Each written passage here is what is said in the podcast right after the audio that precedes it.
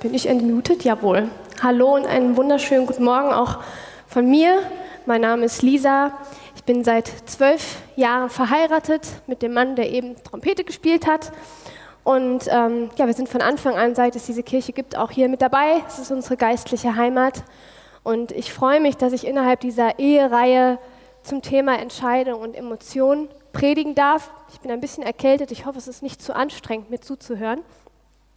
Das Thema Entscheidung und Emotion liegt mir deshalb am Herzen, weil ich selbst genau mit diesem Themenkomplex immer wieder auch zu kämpfen hatte. Ich habe recht jung geheiratet, mit 23, und ich war echt überzeugt, das wird super. Klar habe ich immer mal wieder gehört, ja, das, das ist äh, nicht so einfach und es schwang immer so der Satz mit, warte erst mal ab, du wirst schon noch sehen. Aber ich dachte immer, bei uns kein Problem. Und ich habe mich in die Hochzeitsvorbereitungen gestürzt und hat auch alles wie am Schnürchen geklappt, wie ich mir das vorgestellt habe. Und dann sind wir in die gemeinsame Wohnung gezogen und haben alles gemeinsam eingerichtet und es war alles so neu und so cool, bis ich so nach ein paar Wochen oder Monaten eines Tages so in der Küche stand und mir plötzlich ein Gedanke in den Kopf schoss. Au Backe, du bist verheiratet. Mit diesem Menschen dort, das ist er jetzt, bis an dein Lebensende, mit all seinen Ecken und Kanten und du bist vom Markt nicht mehr zu haben. Du brauchst dich gar nicht mehr umzuschauen. Du wirst mit diesem einen Menschen eine Ehe führen bis zu deinem oder seinem Tod. Und es hat sich so ein leichtes Panikgefühl in mir breit gemacht. Nicht, weil Philipp sich plötzlich zu so einem Schreckgespenst entwickelt hätte, sondern einfach nur diese Tatsache, mein Leben lang mit diesem einen Menschen für immer. Man könnte meinen, ja, wie naiv warst du denn eigentlich? Das hätte dir auch früher klar sein können und das stimmt. Aber so richtig eingeholt hat mich dieser Gedanke tatsächlich erst in der Ehe. Und das ist, wie ich im Nachhinein festgestellt habe, auch völlig normal. Aber deshalb finde ich diese Ehereihe auch so wichtig, damit man viele Facetten der Ehe kennenlernt, sowohl das Herausfordernde, aber auch das Schöne und auch als Single, dass man einfach so ein bisschen Bild davon bekommt, was auf einen zukommen kann und äh, auch, dass man als Ehepaar merkt, ah, sieh mal, wir sind nicht allein, denen geht es ganz genauso, die haben die gleichen Probleme. Wenn du verheiratet bist, dann bist du vielleicht auch irgendwann an den Punkt gekommen, wo du so ein bisschen desillusioniert warst. Wenn du nicht weißt, wovon ich rede, dann kommt dieser Punkt vielleicht erst noch. Oder du gehörst zu einer seltenen Spezies, die vom ersten bis zum letzten Tag glücklich verheiratet sind, dann herzlichen Glückwunsch, du scheinst irgendwas richtig zu machen. Emotionen und Entscheidung, wie hängen diese beiden zusammen? Ich starte mit den Emotionen. Wenn man eine Beziehung eingeht, dann stehen am Anfang natürlich die Emotionen. In der Dating-Phase, wo man sich so gegenseitig abcheckt, da sind die Emotionen meist recht oberflächlich. Man schaut, fühlt man sich ähm, vom Äußeren vielleicht angezogen oder ja, man findet es schön, dass der andere einen zum Lachen bringt oder dass man so gut zusammen reden kann, ohne dass irgendeine awkward Pause äh, irgendwie entsteht. Beim zweiten oder dritten Date sind da vielleicht schon Schmetterlinge im Bauch und man merkt so, oh, ich mag die Person wirklich.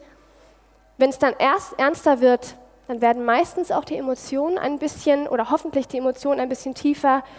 Man denkt, ich fühle mich bei der Person auch geborgen.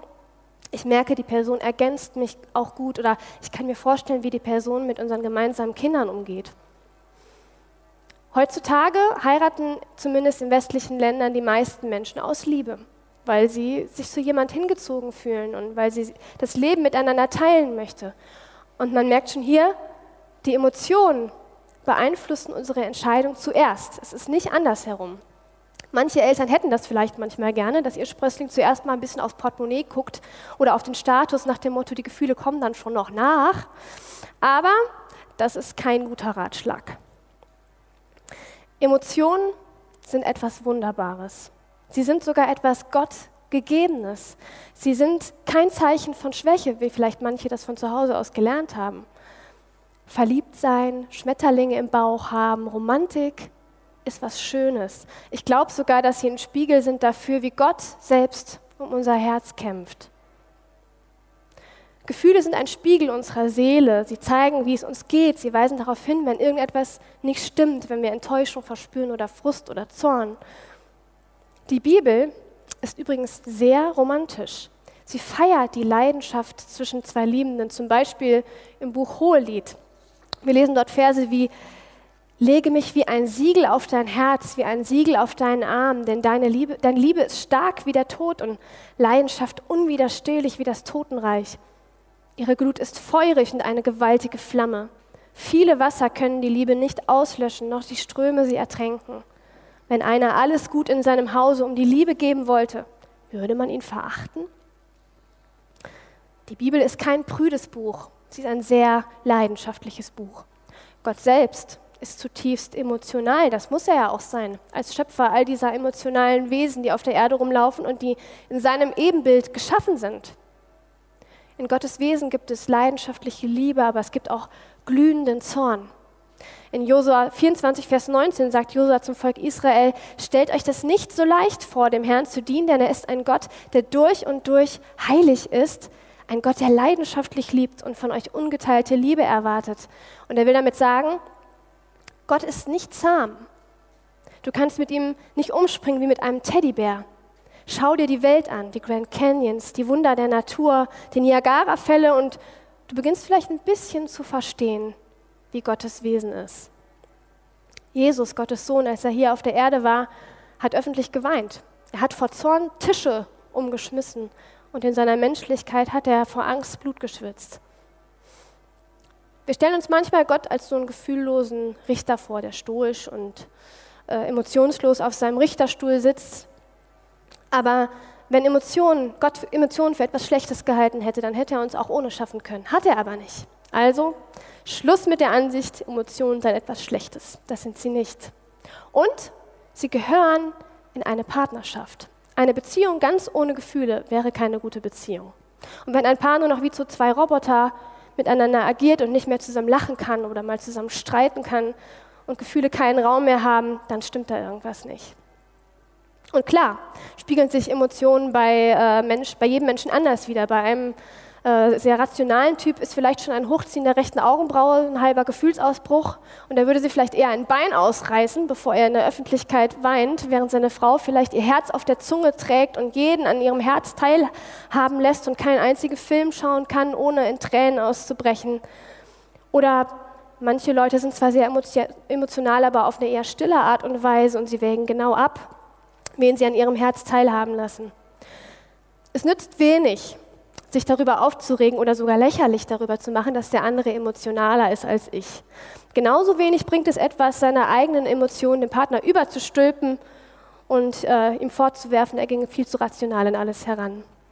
Und je mehr man einander kennenlernt und auch über die Geschichte und die Prägung des anderen Bescheid weiß, desto mehr kann man auch die Reaktion des anderen einschätzen. Wenn man sieht, oh oh, er guckt schon wieder so, ich glaube, der ist gerade richtig schlecht drauf. Oder, oh, oh, sie hat dieses und jenes Geräusch gemacht. Das heißt, sie rastet wahrscheinlich gleich aus. Emotionen sind etwas Gutes und sie gehören in eine Ehe, aber in einer Ehe sollten sich Mann und Frau nicht nur auf ihre Gefühle verlassen. Warum? Es gibt zwei Gründe. Der erste ist, Emotionen kommen und gehen und der zweite ist, Emotionen können außer Kontrolle geraten. Emotionen kommen und gehen. Tim Keller schreibt in seinem übrigens sehr zu empfehlenden Buch Ehe, die Phase des Verliebtseins neigt sich dem Ende zu, wenn wir die Fehler und Macken in der Person des anderen entdecken. Dinge, die uns früher klein und unwichtig erschienen, werden auf einmal groß. Das Gefühl beschleicht uns, dass wir unseren Partner nicht wirklich gekannt haben, womit wir vor der Aufgabe stehen, einen Menschen zu lieben, der uns auf einmal wie ein Fremder vorkommt und nicht mehr wie die Person, die wir geheiratet haben. Was ist, wenn Emotionen plötzlich weniger werden? Oder noch schlimmer, wenn sie für eine Zeit lang ganz verschwinden? Wenn die Schmetterlinge der Verliebtheit, die am Anfang noch fröhlich im Bauch herumgeflattert sind, plötzlich weggeflogen sind und noch nicht mal ein müder Nachtfalter seine Schwingen erhebt, vielleicht zum Beispiel beim Anblick deines Partners, wie er da so sitzt mit seinem Bierbauch und Playstation zockt oder beim Anblick deiner keifenden Frau, wie sie da so steht und dich böse anguckt und mit Vorwürfen überschüttet und du ihr immer wieder nichts recht machen kannst. Es gibt Zeiten in der Ehe, da hat man vielleicht eher Mordgelüste gegenüber seinem Partner als irgendwelche sonstigen Gelüste.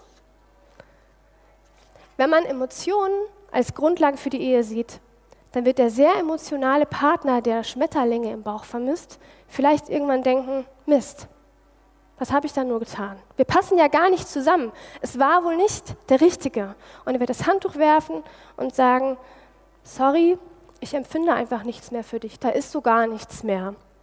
Und die Folge ist, man trennt sich. Der Partner wird fallen gelassen wie eine heiße Kartoffel. Grundlage für eine Ehe kann nicht sein, dass ich irgendwann mal Schmetterlinge im Bauch für meinen Partner gefühlt habe. Grundlage für eine Ehe ist, dass ich versprochen habe, ihn zu lieben. Vielleicht fragst du dich aber, wie kann ich für meine Ehe kämpfen, wenn ich gerade nichts empfinde? Wenn ich vielleicht sogar meinen Partner lieber an die Wand klatschen würde?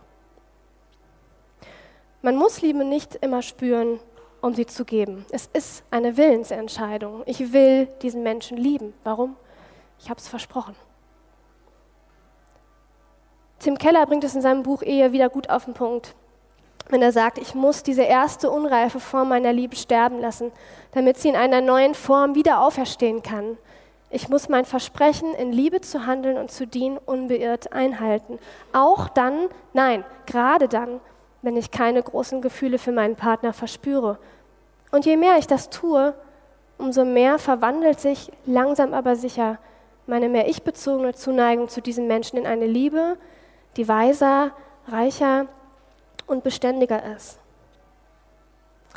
Nach zwölf Jahren Ehe bin ich ganz froh, dass ich mich von dem Anfangsschreck erholt habe und nicht das Handtuch geworfen habe, nicht das Küchenhandtuch abfallen lassen.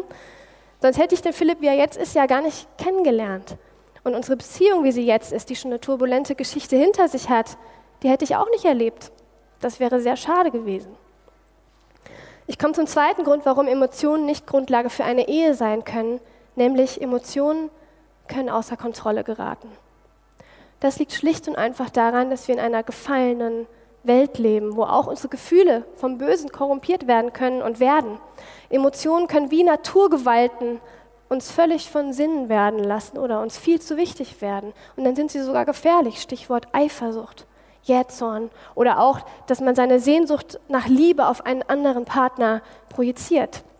Die Bibel, die warnt uns ganz klar vor dieser Art von Kontrollverlust. Zum Beispiel in 2 Timotheus 2, Vers 22, wo der Apostel Paulus an seinen jungen Kollegen schreibt, Lass dich nicht von den Leidenschaften fortreißen, die besonders junge Menschen in Gefahr bringen.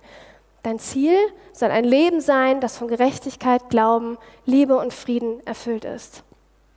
Merke, Paulus warnt vor unkontrollierter Leidenschaft, aber benutzt kurze Zeit später das Wort Liebe als Gegensatz. Das heißt, er ist keineswegs gegen Emotionen, aber er warnt davor, sich unreflektiert von seinen Leidenschaften fortreißen zu lassen. Und dieses Fortreißen impliziert, dass man keine Kontrolle mehr hat, dass einem der Boden unter den Füßen weggerissen wird und man das Gefühl hat, man, man kann sich gar nicht wehren.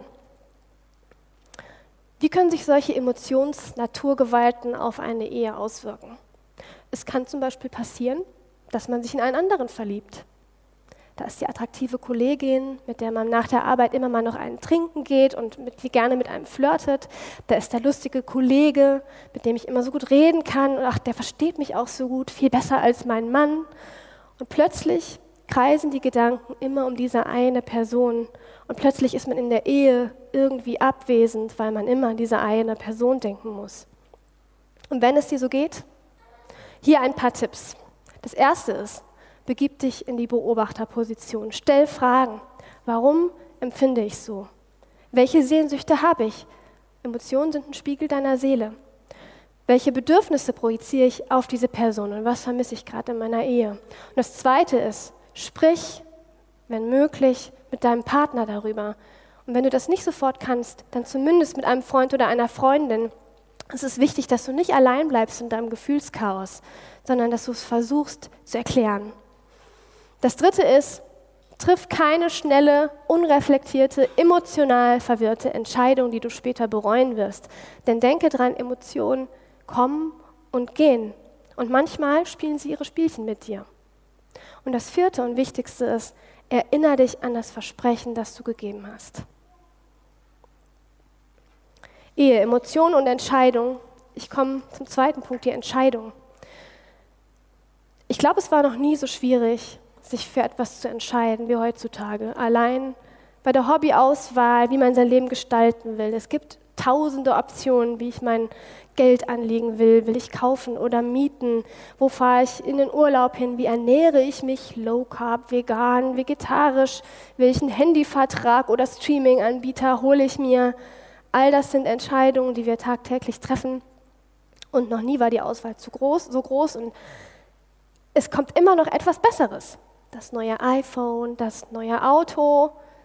Und leider übertragen wir manchmal diese Konsumhaltung auch auf Partnerschaft. Vielleicht kommt ja noch was Besseres. Vielleicht sollte ich mich nicht so schnell festlegen. Und ich möchte hier eine Sache ganz deutlich sagen. Es geht bei der Partnerwahl nicht um die Entscheidung für oder gegen ein austauschbares Konsumgut. Du entscheidest dich für oder gegen einen von Gott geliebten, unglaublich wertvollen Menschen. Ich halte nicht viel von der Haltung so, das ist jetzt eine Partnerschaft auf Probe, so lang eben, bis vielleicht jemand Besseres vorbeikommt. Nein, die erste Entscheidung für jemanden ist schon gefallen, wenn man sich entschließt, ein Paar zu werden. Mir ist klar, dass es da noch hundert Sachen gibt, die schief laufen können und dass es manchmal besser ist, sich zu trennen, als unglücklich verheiratet zu sein. Aber mit welcher Haltung entscheidest du dich für eine Beziehung? Hintertürchen auflassen? mal sehen, ob noch was Besseres kommt? Oder läufst du weg, wenn Schwierigkeiten aufkommen? Lässt du den Partner jahrelang zappeln, weil du dich nicht richtig dafür oder dagegen entscheiden kannst? Sei dir bewusst, du hast es mit einem wertvollen, von Gott geliebten Menschen zu tun und nicht mit einem Konsumgut. Entscheide dich und dann steh zu deiner Entscheidung. Vielleicht fragst du dich, okay, und wenn ich mich dann für jemanden entschieden habe, wenn ich Ja gesagt habe, warum dann eigentlich heiraten? In der Serie Grey's Anatomy, die ich eine Zeit lang sehr gerne geguckt habe, entschließen sich Dr. Äh, Derek Shepard und Meredith Grey gegen eine Eheschließung im normalen Sinne, sondern sie schreiben einfach ihre gegenseitigen Versprechen auf Klebezettel und damit ist die Sache für sie erledigt. Und das Ganze ist natürlich eine sehr emotionale und romantische Szene. Und warum auch soll man das nicht einfach zu zweit ausmachen und fertig ist? Es gibt einen gewissen Grund, warum man bei einer Hochzeit ein Versprechen vor Zeugen macht. Und der Grund ist, es ist eine bewusste Entscheidung für einen Bund. Es ist eine ernstzunehmende Entscheidung. Und in schwierigen Zeiten einer Ehe ist es wichtig, sich daran zu erinnern, ich habe meine Treue nicht nur vor meinem Partner versprochen, ich habe sie auch vom Menschen versprochen und ich habe sie auch vor Gott versprochen. Da waren Zeugen, die haben das mit angehört. Und Gott nimmt deine Entscheidung ernst. Jesus sagt in Matthäus 5, Vers 37 einen Satz, der ganz simpel ist, aber viel Wahrheit enthält. Euer Ja ist ein Ja, euer Nein ein Nein. Jedes weitere Wort ist vom Bösen. Und in Malachi 2, Vers 14 heißt es, der Herr war Zeuge zwischen dir und der Frau deiner Jugend, der du untreu geworden bist, obwohl sie doch deine Gefährtin und die Frau ist, mit der du einen Bund geschlossen hast. Darum seht euch vor in eurem Geist und werde keiner treulos der Frau seiner Jugend. In der Predigt vor zwei Wochen hat David über das Wesen von Ehe aus biblischer Sicht gesprochen und hat gesagt, dass Ehe ein Spiegel sein soll, auch für Gottes Bund mit uns Menschen. Sie soll ausdrücken, dass Gott treu ist. Und diese, dieses Eheversprechen, diese Entscheidung ist deshalb nicht nur etwas Wichtiges, sie ist Gott heilig. Sie ist etwas, was Gott ernst nimmt. Und ich muss sagen, mich motiviert das auch. Ich freue mich darüber, dass Gott das ernst nimmt, dass es ihm nicht gleichgültig ist, weil ich dadurch auch sicher sein kann, dass er mir hilft, dafür zu kämpfen. Dass wir dieses große Versprechen, dieses große Eheversprechen ernst nehmen, das zeigt sich in vielen kleinen Entscheidungen, die wir im Alltag treffen. Als ich im Studium war, da bin ich mit meinem Mann Philipp zusammengekommen Gleichzeitig war ich aber auch ganz gut befreundet mit einem Kommilitonen aus meinem Jahrgang. Wir haben viel zusammen gemacht und auch viel Spaß zusammen gehabt. Philipp hat sich auch gut mit ihm verstanden und so gesehen war das kein Problem, oder? Es war aber ein Problem. In unserem ersten Ehejahr habe ich gemerkt, dass, ich mich, dass es mich emotional wirklich verwirrt hat, auch noch gut befreundet mit meinem Kommilitonen zu sein. Es hat sich irgendwie komisch angefühlt, nicht richtig angefühlt. Und ich habe mit mir gekämpft, ich habe mit mir gerungen, was ist da los? Und schließlich habe ich das Gespräch gesucht. Zuerst mit Philipp und dann mit meinem Kommilitonen. Und das war wirklich nicht leicht. Wir saßen bei Burger King mit zitternden Händen, habe ich ihm dann zu verstehen gegeben, dass ich das Gefühl habe, wir können nicht mehr so eng befreundet sein, weil ich mich in Bezug auf meine Ehe unwohl fühle. Und als es einmal raus war, war das sehr erleichternd und hat sich gut angefühlt. Und die Person hat super reagiert, hat gesagt, nimm dir jeden Abstand, den du brauchst, hat selbst proaktiv Abstand gesucht. Aber ich musste eine Entscheidung treffen, eine Freundschaft zu beenden, um meine Ehe zu stärken. Und was möchte ich mit diesem Beispiel sagen? Manchmal muss man kleine oder auch größere Entscheidungen treffen, die schmerzlich sind, aber die der übergeordneten Entscheidung dienen. Und es sind genau solche Fälle, wo die Entscheidung auch wichtiger ist als die Emotion. Zum Beispiel die Entscheidung, ich will keinen besten Freund, also Freund des anderen Geschlechts haben, als meinen Partner. Und wenn ich spüre, eine Bindung wird zu stark, dann suche ich proaktiv Abstand. Oder ich werde meine Ehe oder meine Familie nicht für meine Karriere opfern, auch wenn dafür vielleicht ich beruflich Abstriche machen muss. Oder ich gehe proaktiv Schritte der Liebe ob nun Gefühle da sind oder nicht. Kleine Entscheidungen im Alltag dienen der großen Entscheidung, meinen Partner zu lieben. Manchmal kann die Entscheidung und das Versprechen von Treue für einen Partner eine riesengroße Tragweite haben. Gerade dann, wenn Leid oder ja, wenn Leid eine Ehe oder eine Familie trifft. Und als Teenie war ich gut befreundet mit Tabby, einem Mädchen bei uns aus der Gegend, wo ich herkomme. Und sie hat nach der Schule einen Amerikaner geheiratet und ist mit ihm in die USA gezogen. Und was das Eheversprechen im Extremfall bedeuten kann, das sehen wir jetzt in einem kurzen Video. So after I uh, get my uh, daughter off and ready for school, then I have to go and help my wife get ready for the day. Our life didn't turn out exactly as we planned. January of 2005, my wife was waiting by our parked car, and I went inside to grab the car keys. Next thing you know, a woman opened the door and said, Call 911. I hit a woman with a baby. Our daughter was miraculously unharmed. She was in her little um, car baby seat. She was only five months old. Unfortunately, my wife was unconscious, was not breathing, had no pulse. And even Isabella will always tell people, she always tells people that my mom threw me out of the way of the accident, so she knows what happened. We were told by a doctor that she would not walk again, and we were also told by a doctor that we, we might want to consider um, taking her off life support. We didn't know if she would speak ever. But no way. I mean, look, I got a daughter. I need to get well. we both have so much love for each other still, you know, and always growing. And when you get married and you say those vows in your family, then for me that was my that was my duty. That's like I'm supposed to be your husband, and I said that, so I'm going to I'm going to stay focused on that until until the end.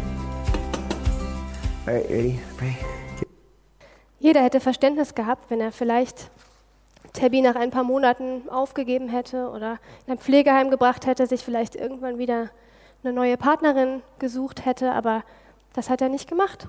Er hat alles für Tabby gemacht. Er hat sogar seinen Lehrerberuf an den Nagel gehängt und hat eine spezielle Pflegeausbildung begonnen, um sie richtig fördern zu können. Und kein Arzt hätte je geglaubt, dass sie wieder so selbstständig und fröhlich würde am Leben teilhaben können. Und dieser Mann hat wirklich gezeigt, was es heißt, selbstlos zu lieben und diesem Versprechen treu zu sein. Und wenn in dieser Welt Gottes Treue sichtbar werden soll durch Ehe, dann finde ich, ist das, diese Geschichte ein riesengroßes Beispiel dafür. Und vielleicht sitzt du hier und Gedanken kommen in deinen Kopf wie, okay, schön und gut, aber um mich hat nie wirklich jemand gekämpft. Ich bin sitzen gelassen worden, vielleicht sogar mehrmals. Vielleicht bin ich es ja gar nicht wert, dass sich jemand für mich so einsetzt. Vielleicht hast du Enttäuschung erlebt oder auch den Glauben an Liebe verloren. Oder vielleicht bist du eine Person, die jemanden verlassen hat. Vielleicht hattest du auch sehr schwerwiegende Gründe dafür. Vielleicht bereust du es aber auch. Oder vielleicht bist du hier und du erlebst gerade, dass du emotional total verwirrt bist oder dass Ehe schwieriger zu sein scheint, als du gedacht hättest.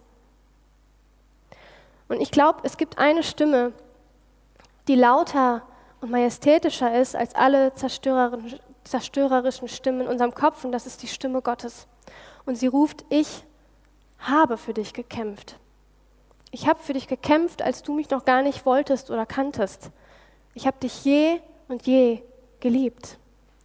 In Römer 5, Vers 8 heißt es, Gott erweist seine Liebe zu uns darin, dass Christus für uns gestorben ist, als wir noch Sünder waren. Gott hat für uns gekämpft, als er unsere dunkelsten Ecken und unsere dunkelsten Stellen gesehen hat. Das, wo, wenn wir denken würden, wenn irgendjemand das sieht, er würde sofort sich von uns abwenden. Aber nein, Gott hat sich bewusst uns zugewendet. Und ich glaube, jeder Mensch, egal ob verheiratet, Single oder geschieden, sehnt sich nach dieser einen großen Zusage, dass jemand ihm sagt, ich halte zu dir, ich verspreche dich niemals loszulassen, ich verspreche dich trotz deiner Fehler zu lieben und dir zu vergeben. Und ganz ehrlich, wenn, wenn es diese Liebe auf dieser Welt nicht zu finden gibt, dann wären wir doch die bedauernswertesten Geschöpfe. Dann könnten wir doch genauso gut als emotionslose Roboter unser Dasein hier fristen. Aber diese Liebe ist genau das Versprechen, das Gott uns Menschen gemacht hat, dass er seit Beginn aller Zeiten versucht, uns irgendwie begreiflich zu machen. Die Bibel erzählt von vorne bis hinten die Geschichte, wie Gott um unser Herz wirbt. Von Anfang an redet Gott davon, ich will einen Bund mit euch schließen. Ich will mit euch in Beziehung treten. Und zwar nicht in eine On-Off-Beziehung, sondern all-in. Und das für immer. Und immer wieder heißt es, ich Gott, ich breche diesen Bund nicht. Ihr werdet ihn immer wieder brechen, aber ich nicht. Ich kann das gar nicht. In Jesaja 54, Vers 10 steht: Es sollen wohl Berge weichen und Hügel hinfallen, aber meine Gnade soll nicht von dir weichen und der Bund meines Friedens soll nicht hinfallen, spricht der Herr, dein Erbarmer. Oder in 2 Timotheus 2, Vers 13, und doch hebt unsere Untreue seine Treue nicht auf, denn er kann sich selbst nicht untreu werden.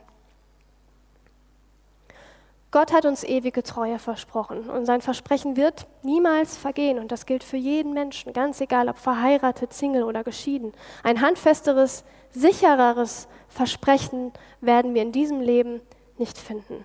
Eine größere Liebe werden wir in diesem Leben nicht finden. Jede Beziehung, sei es eine Ehe oder eine Vater-Kind-Beziehung oder eine Freundschaft, sind immer nur ein Abglanz von Gottes Liebe zu uns. An diesem Versprechen Gottes können wir uns festhalten, besonders in Zeiten, wo wir uns verlassen oder ungeliebt fühlen. Und von dieser Liebe können wir uns erfüllen lassen, wenn uns vielleicht gerade die Kraft fehlt, um für unsere Ehe zu kämpfen. In einer Ehe verspricht man Treue, bis dass der Tod einen scheidet. Gottes Versprechen der Treue gilt über den Tod hinaus, bis in alle Ewigkeit.